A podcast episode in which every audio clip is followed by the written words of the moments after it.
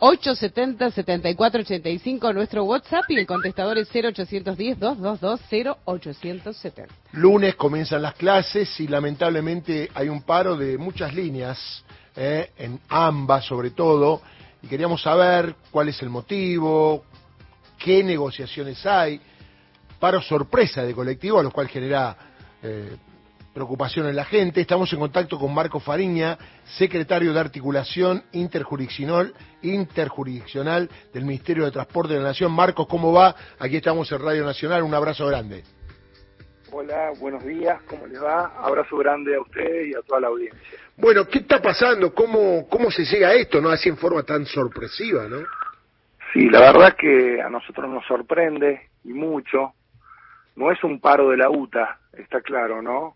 Es un paro de un sector de, los trabajadores, opositores a, a, la, a, la, dirigencia actual de la UTA, eh, que obviamente perdieron las elecciones allá por diciembre. Eh, la verdad que nos sorprende sorpresivamente, eh, perjudica muchísimo y bueno, tratando de, de llegar a una buena a un buen entendimiento. Hace 20, hace 10 días aproximadamente se, cerró acuerdo paritario entre los trabajadores de la UTA y los empresarios, en el cual el Estado Nacional en esto siempre lo que hace a posteriores y una vez que esté homologado ese acuerdo salarial, se reconocen las estructuras de costo, estamos próximos a que ese acuerdo salarial esté homologado por el Ministerio de Trabajo, así que la verdad que nos sorprende mucho. También quiero decirlo, que el único sector eh, que no firmó acuerdo salarial y que no, y no firmó eh, en el sistema AMBA hay cinco cámaras que nuclean todo lo que es el sistema de transporte del AMBA, de los cuales solamente el acuerdo salarial la firmaron cuatro cámaras y hubo una sola cámara que no firmó ese acuerdo salarial y obviamente es la cámara que hoy representa a estos que estos trabajadores forman parte de, de esos empresarios que representan esa Cámara, ¿no? Ahora, Marcos, eh, eh, ellos dicen un tema de un atraso salarial. ¿Esto es así, no? La verdad es que ustedes saben muy bien, eh, no son empleados del Estado Nacional, ni del Estado Provincial, ni del Estado Municipal. Son empleados de los empresarios que tienen un sistema de transporte público. Nosotros desde la CNRT estamos controlando, estamos fiscalizando, estamos sancionando y multando a aquellas empresas que no presten el, servicio. La relación laboral es entre el trabajador y los empresarios, no con el Estado nacional, provincial y o municipal, ¿no?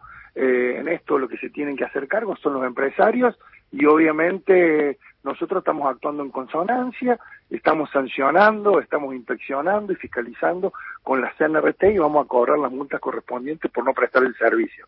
Pero a la vez también le estamos pidiendo a aquellas otras cámaras que forman parte del sistema de transporte del AMBA que hagan los refuerzos correspondientes en las líneas, cuestión de que podamos eh, ir eh, solucionando el conflicto. Pero vuelvo a insistir lo mismo, este es un conflicto de un grupo de trabajadores opositores al oficialismo hoy de la UTA, porque la UTA no está llevando adelante ningún tipo de paro y hay que dejarlo en claro, ¿no? Está claro. Sí, diga usted. Eh, ¿Qué tal? Muy buenos días. Mi nombre es Fernando Pedernera y le quería mencionar que, bueno, es sabido, hay distintos fallos de la Organización Internacional del Trabajo que sostienen que no necesitan estar afiliados los trabajadores y las trabajadoras a un sindicato para poder realizar una medida de fuerza. Al margen de eso, le quiero mencionar que los trabajadores están en el lugar de la empresa, digamos, están para prestar servicios, solo que están reteniendo la tarea debido a la empresa. Es cierto, el Estado Nacional solo tiene que velar por el cumplimiento del servicio, pero no son los trabajadores que perdieron una elección los que están trabajando, sino que son las víctimas de esta deuda que la empresa mantiene con ellos y debiera ocuparse el Estado Nacional de hacer que la empresa cumpla con los trabajadores para que pueda cumplir el servicio, me parece. Coincido, coincido plenamente. Nosotros estamos actuando en consonancia, como bien lo dije, estamos fiscalizando, estamos controlando y estamos intimando y obviamente multando a aquellas empresas que no presten el servicio como corresponde, más allá del acuerdo salarial eh, acordado aproximadamente hace 10 días atrás, ¿no? ¿Y hay alguna expectativa de cuándo se puede solucionar esto, al menos teniendo en cuenta que la gente más a la tarde va a tener que volver, los que pudieron salir antes, ¿no? Sí, sí, sí, coincido. Nosotros estamos trabajando y hablando con el sector empresarial, con el sector eh, gremial de la UTA también. Eh, tuvimos en conversación esta mañana con Roberto Fernández.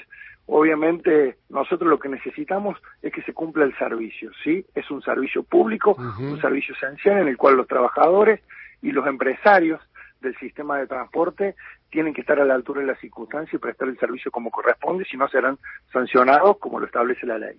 Marcos, un abrazo, esperemos que se solucione esto. Muchas no, gracias. gracias a ustedes. Marco Fariña, secretario de Articulación Interjurisdiccional del Ministerio de Transporte de la Nación. 924, ¿cómo está el tiempo, amigo?